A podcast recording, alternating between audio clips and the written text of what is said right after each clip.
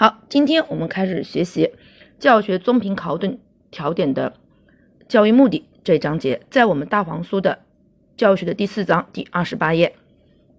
先来看看教育目的的概念。教育目的呢有广义和狭义分之分。广义和狭义的教育目的，它的一个主体大家注意区别。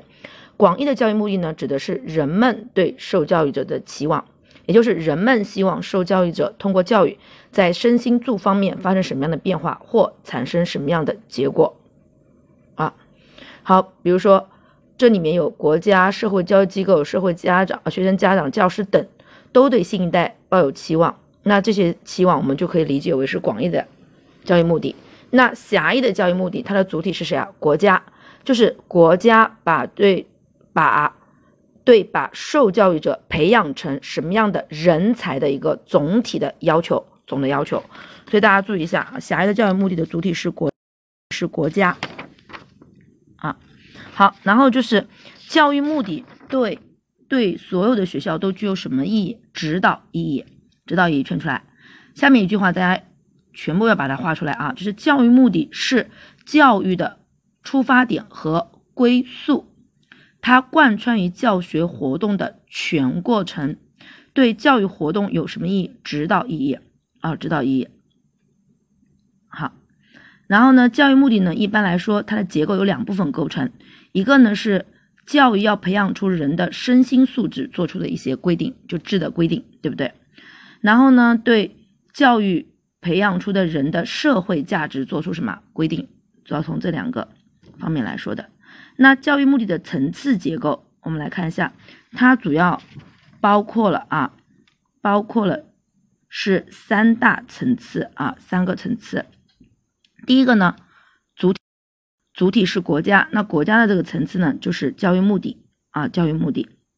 好，它是由国家提出来，一般体现的教育的国家的教育文本和法令之中。好，这是主体是国家，然后第二个主体呢是各级各类学校，那。主体是学校的话，它对应的叫做培养目标啊，培养目标。好，是国家教育目的在不同的教育阶段、不同级别的学校、不同专业方向的一个具体化。注意一下，这里面一个表述叫做教育目的与培养目标是普遍与特殊的关系啊，特殊的关系。那谁是普遍的？那就是教育目的是普遍的。教育目的呢是具有普遍适用性，它是对人才的一个总体的质的规定性啊。那相对于教育目的来说，那学校的培养目标它就具有特殊性，因为各级各类学校它的培养目标是什么不同的啊？不同的。比如说，我举个例子，大家就能明白了。像普通高中跟职业高中，高中，那它的培养目标是肯定不同的，因为普通高中它的目的主要是以升学为主，就是进入更高一级的高等就就是学校接受高等教育，而我们的职业高中它可能培养就是什么以就业为主的。对不对？所以他的培养目标肯定是不同的啊。第三个呢是教师这个层面的教学目标。那教学目标呢是教育者在教学教育教学过程中，在完成某一阶段工作时，希望受教育者达到的要求或产生的变化的一个结果。好，然后这里面大家注意一下，就是教育目标、教育目标与教育目的和培养目标关系抽象与具体的关系啊。其实这个地方应该是具体与抽象的关系。因为它是把教育目标放前面，那肯定不用讲，教育目标得是什么具体的、可操作的，对不对？可测量的、可观察的，对不对？是具体的。而相对于教学目标而言的话，教育目的、培养目标应该是什么？抽象的啊，抽象的。好，好，还有一个就是关于目的和目标这两个词本身的区别，就这两个词虽虽然是同义词，目的和目标，对不对？但是呢，它们细分的话也有差异。一般来说呢。目标是可以测量的，可以观察的，所以我们一般会说教学目标，对不对？而但是目的呢，我们一般是不能够什么测量的，大家注意一下，就是在呃我们在严谨的情况下啊，这两个是不能混用的，它们是有区别的。好，然后下面呢是教育目的与教育方针之间的区别和联系。好，这里面提到了说，教育方针是教育工作的一个宏观的指导思想，是总的教育方向。然后呢，这是。教育方针是对整个教育工作的一个总指出一个总的方向，而我们的教育目的呢，它主要是对人才的质量培质量标准和培养规格进行了一个专门的规定。因此，因此是教育方针包括教育目的，目的，教育方针包括教育目的啊，教育目的。好，所以大家这个呢，在我们深圳历史上是考过判断题的，注意一下。然后呢，教育目的和培养目标它既有联系又有区别，这个其实刚才已经说过了，对不对？好，教育目的呢是国家是国家总的要求，而培养目标呢是是每个学校各级各类学校对他们的某一个专业人才培养的一个具体要求。所以说两者关系是一般和个别，也就是我们上面说的叫普遍与什么特殊啊。好，下面是教育目的的作用。我们这个书上呢是按照我们的那个四大金刚的版本来的，给到的是导向、激励和评价。但实际上呢，在我们不同的版本书当中，有的是四个的，有的是五个的，都有啊。那我们深圳有没有考过这个知识点呢？考过啊，深圳考过，而且深圳考考的，就目前从他考的情况来看，他目前考过的教育目的的作用，他用的是四大金刚的那个版本，就是这三个啊：导向、激励和评价。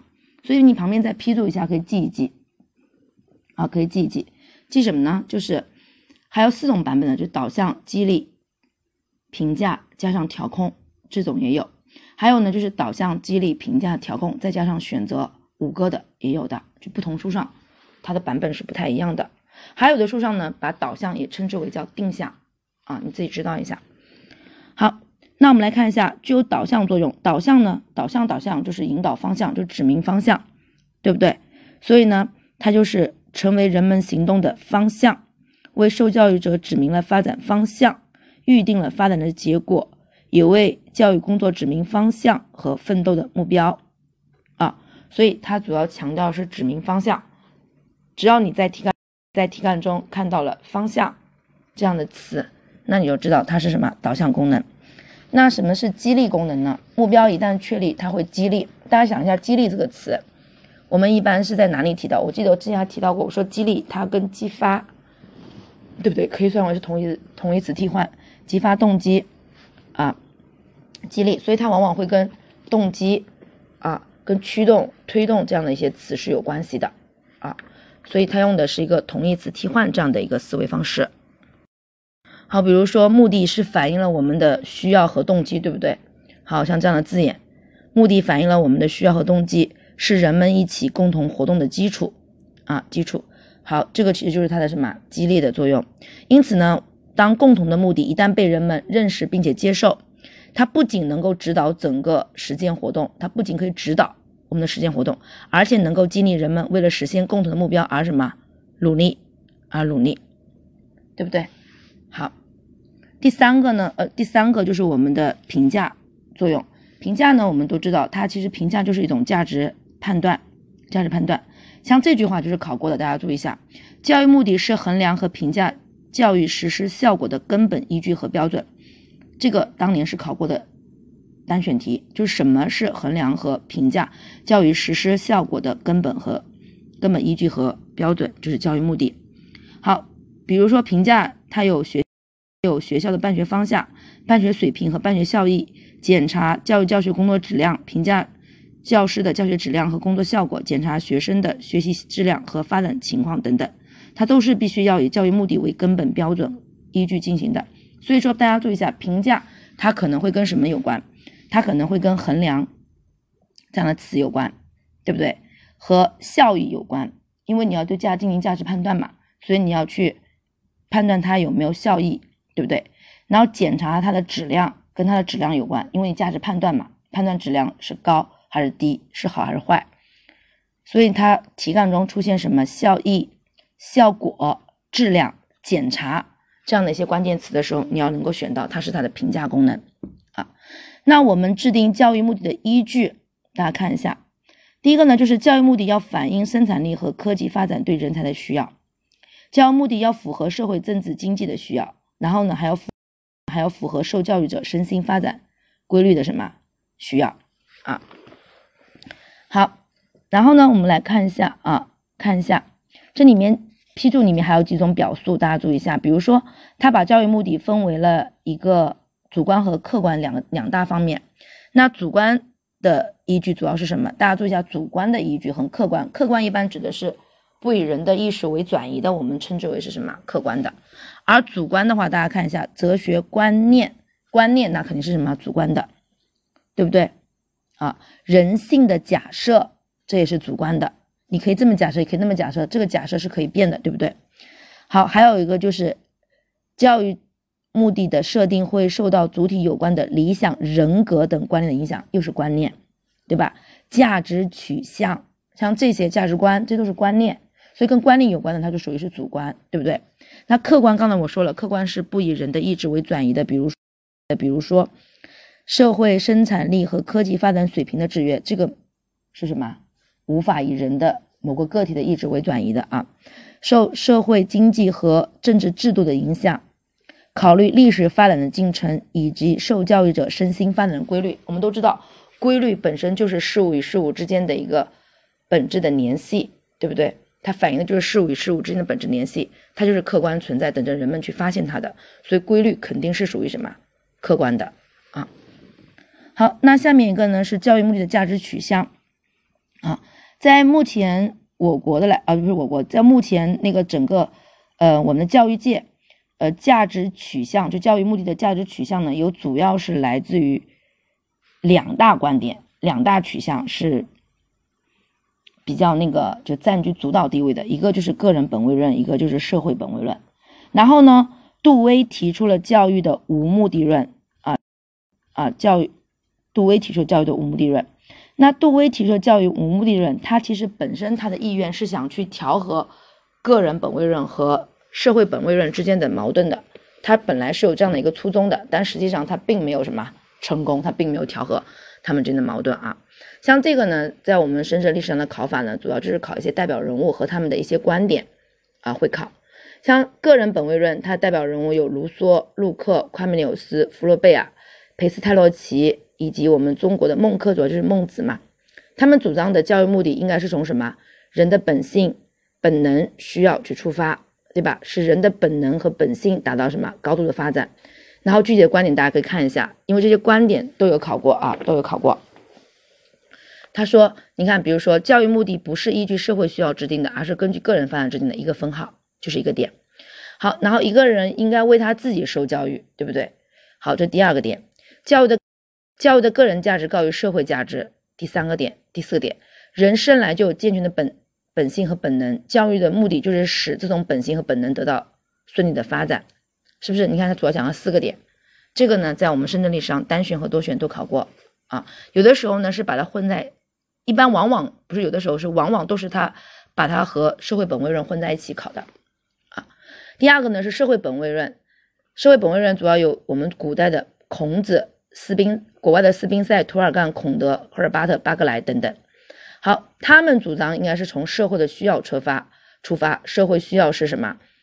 教育目的的唯一的依据。他的观点也是一样的啊，个人的发展有赖于社会，没有社会需要就谈不上个人的教育和发展。然后，教育除社会目的之外没有其他的目的，教育成果只有以社会的功能来衡量，对不对？等等，这个呢，都是体现的是社会本位论的观点。啊，所以他的考法跟大家也说过，也说过了。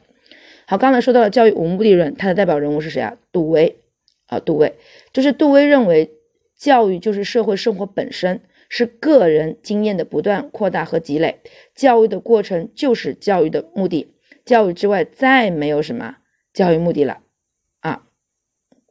好，所以呢，他就是这样的一个观点啊，就是把过程等同于什么目的啊。好，然后这里面还提到了一个，就是马克思的辩证统一论啊，这是马克思的马克思主义的教育目的观啊，主张教育是培养什么人的活动，教育的目的要考虑人的身心发展各要素啊，他这个呢叫辩证统一，说白了就是要把什么社会和个人要什么呀统一起来，就是个人本位论和社会本位论，你们俩别争了，都重要，都重要。这也是郭老师曾经之前跟大家调侃开玩笑说的，啊，如果你想有个想有个新的观点，对吧？然后你发现有两个流派在 battle，对吧？在互相的那个 PK，然后你就说劝一劝，说啊，大家不要争论了啊，不要争了，争个你死我活的，何必呢？对吧？都重要，都重要辩证统一，辩证统一，是不是？或者是多因素影响啊，多因素影响。好，这个也是我们好理解的啊。好，下面一个呢是教育目的的社会制约性啊，教育目的的社会制约性。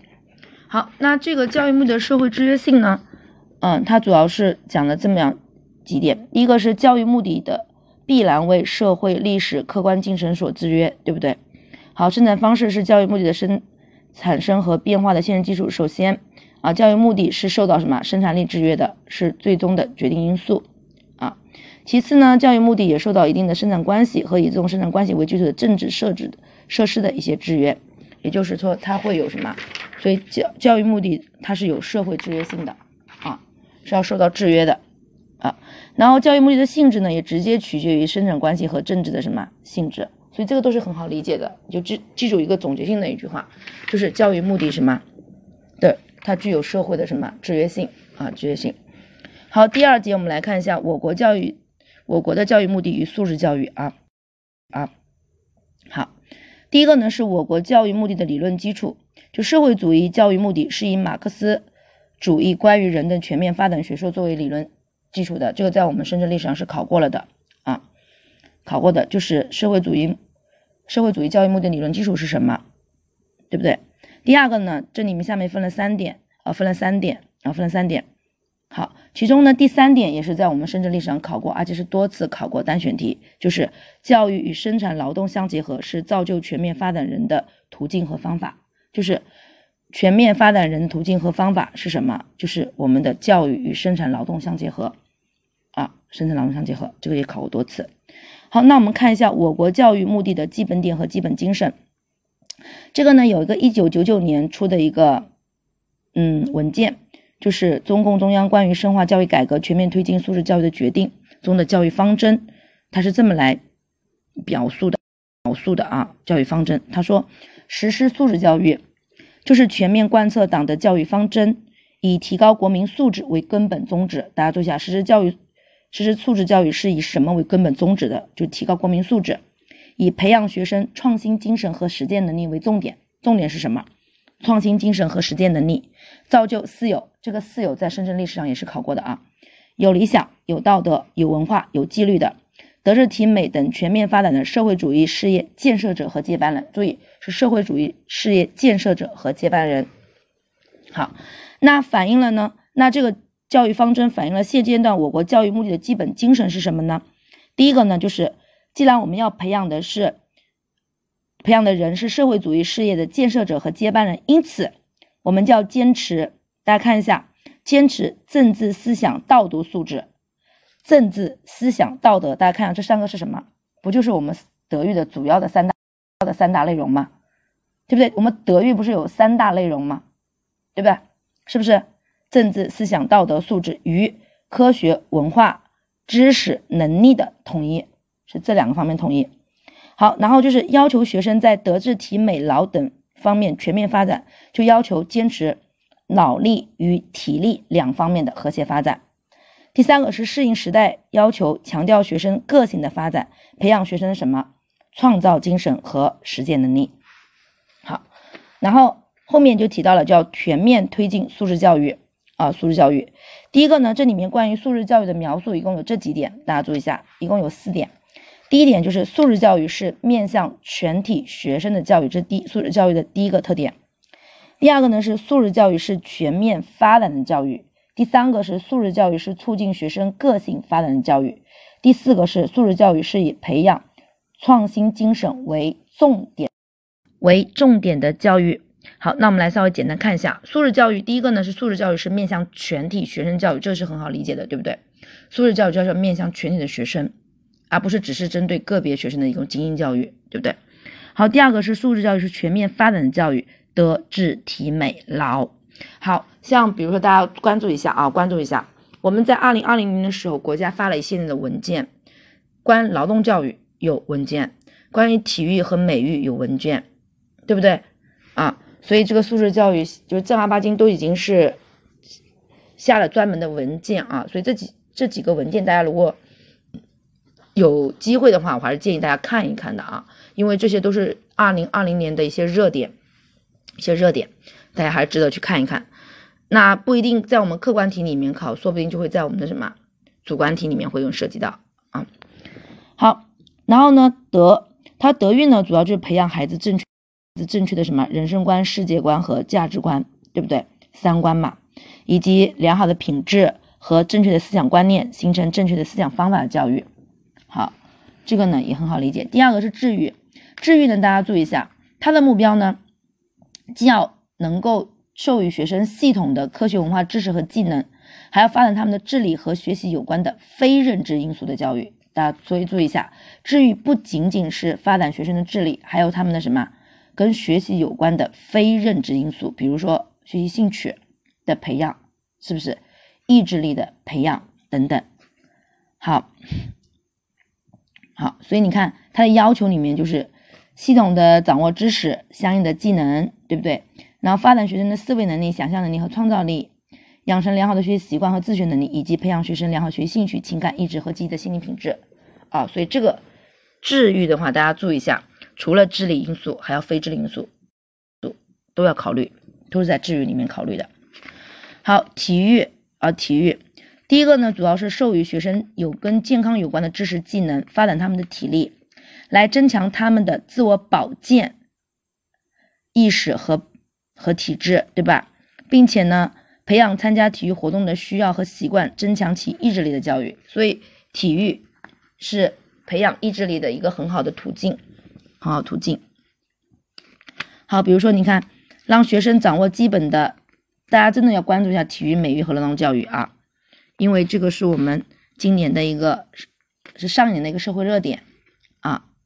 好。使学生掌握基本的运动知识和技能，养成坚持锻炼的良好习惯，对吧？除了我们要养成良好的学习习惯，那也要养成良好的什么锻炼身体的习惯，培养学生竞争的意识、合作的精神和坚强的毅毅力。你看，通过体育，体育，体育的话，既可以培养孩子们的竞争意识，也能够培养他们的合作精神，还有坚强意志。然后呢，就是培养学生良好的卫生习惯。了解科学营养知识啊，那第四个呢是美育，美育呢主要是培养学生的审美观，发展他们鉴赏美、创造美的能力，培养他们的高尚情操、高尚的情操和文明素质的教育。比如说，第一个就是感受美，第二个鉴赏美，第三个是什么？创造美。好，那劳动技术教育呢，是引导学生掌握劳动的技术的知识和技能，形成劳动的观念和习惯。好。大家看一下，我们啊，通过科学技术知识的教学和劳动实践，使学生了解物质生产的基本技术知识，掌握一定的职业技术知识的技能，培养学生动手能力，养成良好的劳动态度、劳动习惯和艰苦奋斗的精神。所以大家看一下，啊，就通过这种劳动技术教育的话呢，你看是可既可以让学生掌握一定的职业技术知识，还可以培养他们动手能力。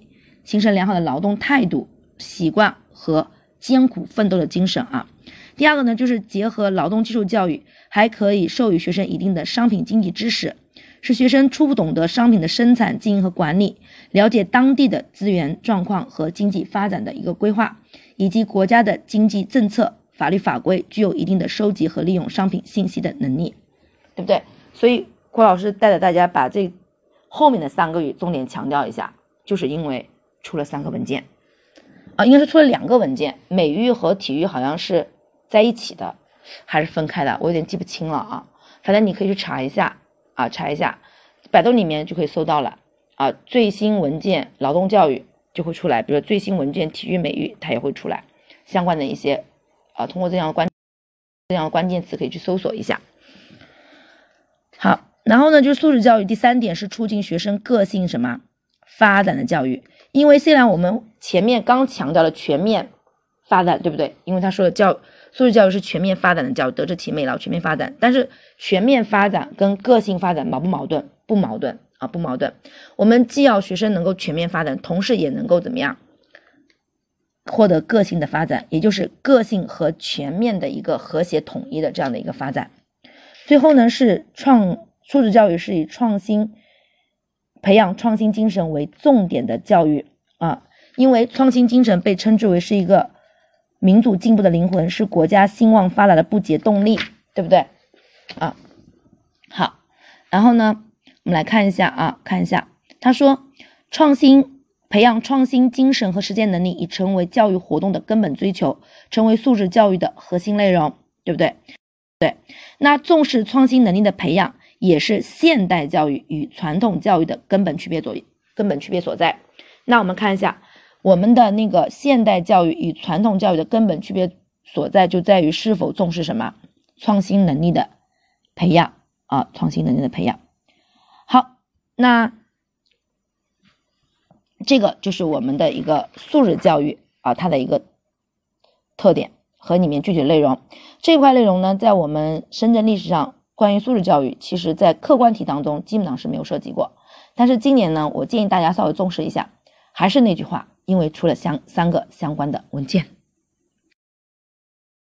好，我们把群文件的。教育目的的补充资料拿出来，就是关于这个口诀啊，因为它涉及到社会本位论、个人本位论里面一些人物、一些口诀。嗯，因为这个呢，在我们深圳历史上曾经考过的啊，大家刷题的时候可能会刷到，单选题、多选题都有。所以呢，这个地方呢，郭老师编了一些口诀。呃，郭老师不不太喜欢去大量的编口诀啊，我觉得就是需要编口诀的地方，我们去编口诀啊。但是呢，如果你不需要地方，为了编口诀而编口诀的话呢，那口诀太多本身也是一种记忆负担。如果你每个地方都去编口诀，那口诀太多不是也是记忆负担吗？像这种记这种人名的话呢，因为它没有什么逻辑性，那这个地方我是觉得是适合编编口诀来背一背的。好，大家来看一下，第一个是社会本位论，郭老师是这么编的，因为这个口诀呢很具有个性化，呃，每个人可能每个机构给到的都不一样。如果说你已经就就是在其他机构上过课，对不对？人家老师给到你的口诀，你已经能够记得了，那你就不一定要记住了。郭老师这个啊，就不一定要记郭老师这个，你已经记得了。反正你的我们的目的就只有一个，就是想办法记住这些人就可以了。好，我给到的是爸爸在图上寻找两孔，涂完纳斯很开心。这个呢，但我是用批注的方式批注出来的。第一个爸是赫尔巴特，第二个爸呢是巴格莱啊，巴格莱。第三。然后第三个人的图呢是柏拉图，寻寻找的寻是荀子谐音。然后两孔哪两个孔？孔子和孔德。涂完就把这个孔找到，然后涂他的话，这个涂是涂尔干。然后纳斯的斯就是斯宾塞，很开心就是凯信斯泰纳，所以是这么几个人啊。这是社会本位论。一般来说，我们目前考的就是这几个人当中的啊。但注意一下啊，这个荀子，荀子的另外一个名字。应该说，荀子肯定不是他的名字了，因为子嘛是是对他的尊称，他叫荀况，就是况情况的况，所以如果题干中说的是荀况，你要知道就是荀子啊。下面是个人本位论，就是罗杰斯克服困难在梦里陪夸美纽斯压马路。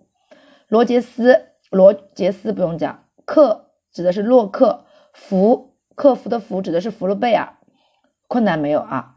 然后梦里呢，梦是指的孟子，陪呢指的是裴斯泰洛奇，然后是夸美纽斯就是夸美纽斯，压马路其中的马指的是马斯诺，路卢梭了乌路了乌卢，哎也是谐音了，对不对？反正这就是社会本位人和个人本位人口诀。我觉得像记这种人名是值得去编编口诀的啊。反正这个大家已经有的口诀，你自己有的或其他机构老师教的都可以啊，都可以。我只是分享顾老师自己的一个口诀。好，下面这个大家注意一下，就是教育目的代表人物，它有一个细分啊，细分，因为我们已经我们已经说过了，呃，教育目的的价值取向主要就是两大两大阵营，一个是社会本位论，一个个人本位论。然后我们的杜威呢，为了尝试去调和这个社会本位论和个人本位论矛盾，他是提出了那个无目的论，对不对啊？但是没有成功，没有调和得了，是不是？好，那我们来看一下。这种细分呢，也是有专家来分的。我们怎么分？注意一下，在深圳历史上，这个细分当中，基本上每次都是以多选题的形式出现的啊。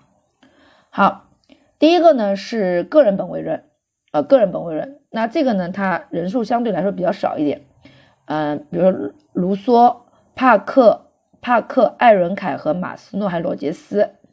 那呢，就给的口诀就是个人的品牌，爱马仕的罗帕啊。爱马仕，爱就是艾伦凯，马的马斯诺，斯就是罗杰斯，卢罗帕啊，也是用的一个谐音卢帕，就是那个手绢嘛，啊啊，好。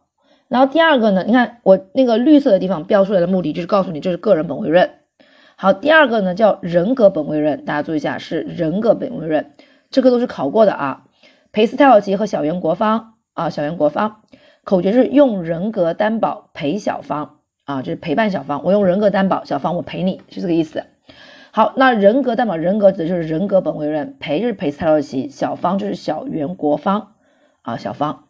像你看这个，你只要把裴小芳记得，到时候考试的时候就是把裴蔡少奇和小圆国芳选出来就可以，这是考过的啊。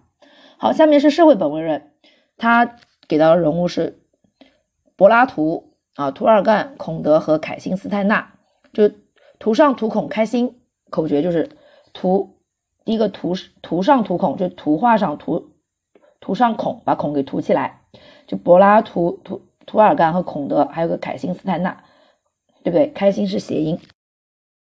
音啊，好，然后下面呢称之为叫伦理本位论，伦理本位论代表人物是康德和赫尔巴特，所以叫伦道尔康，尔就是赫尔巴特，康就是康德，伦道尔康啊，伦道尔康干嘛值班对吧？也可以行，反正就是伦伦道尔康的伦指的就是伦理本位论。好，然后下面一个呢是文化本位本位论啊，文化本位论。好，这个文化本位论是目前为止。唯一一个没有考过这个细分当中的，唯一一个没考过就是文化本位论啊，就是斯普朗格和迪尔泰，斯普朗格和迪尔泰口诀就是咯滴咯滴咯滴咯滴咯滴咯滴咯滴咯滴干嘛？一休哥对不对啊？就是斯普朗格的格跟迪尔泰的迪，这样构成一个咯滴咯滴咯滴，对不对啊？一休哥很斯文，会泰文对不对？很斯文就斯普朗格嘛，泰文就迪尔泰嘛，对不对？好，这个文指什么？就是文化本位论啊，因为这些都是郭老师自己编的，自己编的口诀。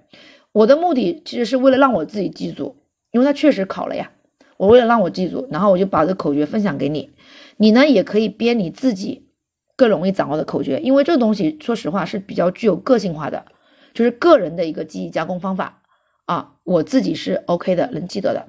但如果你有更好的嗯方法，你也可以去记。啊，你可以去记，对不对？好，比如说像文化本位人，你也可以去记那个斯尔泰，因为尔康嘛，不是还有一个人物叫尔泰嘛，就斯尔泰，把尔泰给撕了，对吧？斯尔泰就是斯普朗格和第二第二泰，对不对？也可以啊，反正就是目的就是一个，你记住就可以了。什么什么口诀你自己想办法编，但是只要不要把自己编得混乱掉就行。好，下面这个生活本位论啊，生活本位论这个呢也是我们考过的。这也是考过的。刚才我又说了，这个细分的分法当中，啊，除了这个，这个，这个，这个，这个，这个谁，谁叫文化本位人没考过，其他都是考过的。像社会本位人和各种本位人就不用讲了啊，这肯定是经常考的。好，那社会本位人呢，它主要是两个人物，一个是杜威，一个是斯宾塞啊。然后大家看一下啊，斯宾塞提出的叫是教育目的是为了完美的生活做准备啊，做准备。然后斯宾塞把课程用作教育科学的专门术语，这个把课程用作教育科学的专门术语，这个最早就是斯宾塞在使用的，对不对？这个我们等到讲到课程的时候，还会跟大家去讲这个生活预备，说为完美的生活做准备啊，为完美的生活做准备。那杜威提出的是教育即生活啊，教育即生活。那学校教育应该利用现有的生活情境作为其主要内容，教儿童适应什么眼前的生活环境，培养人完全适应眼前社会生活的人。每个学校都是雏形的社会生活，对不对？好，所以他们是生活本位人，本位人的啊，生活本位人。那生活本位人是杜威和斯宾塞。那我给的口诀就是杜威的私生活，对不对？杜威的私生活，这个私指就是斯宾塞。杜威就是杜威，私生活这个生活是什么？就是生活本位论啊。好，所以这个呢，就我就放到最后跟大家一起讲了，在前面的时候就没跟大家提这个啊，就放到一起讲。你注意一下，因为这个都是我们深圳历史上考过的，单选、多选都考过啊。以后会不会考再考不知道，但是呢，你们刷题的时候肯定会遇到，所以呢，这样子你。要么就是你跟着我的方法记一遍，要么你自己就是创一个基数都可以，反正目的就是使把这些人给记住就可以了啊。好，那我们的教育目的呢，这章就讲完了啊，就讲完了。好，那我们下节课开就要开去讲那个相对来说比较低频的一些考点了啊，低频的一些考点。好，那我们这节课就到这边结束了啊。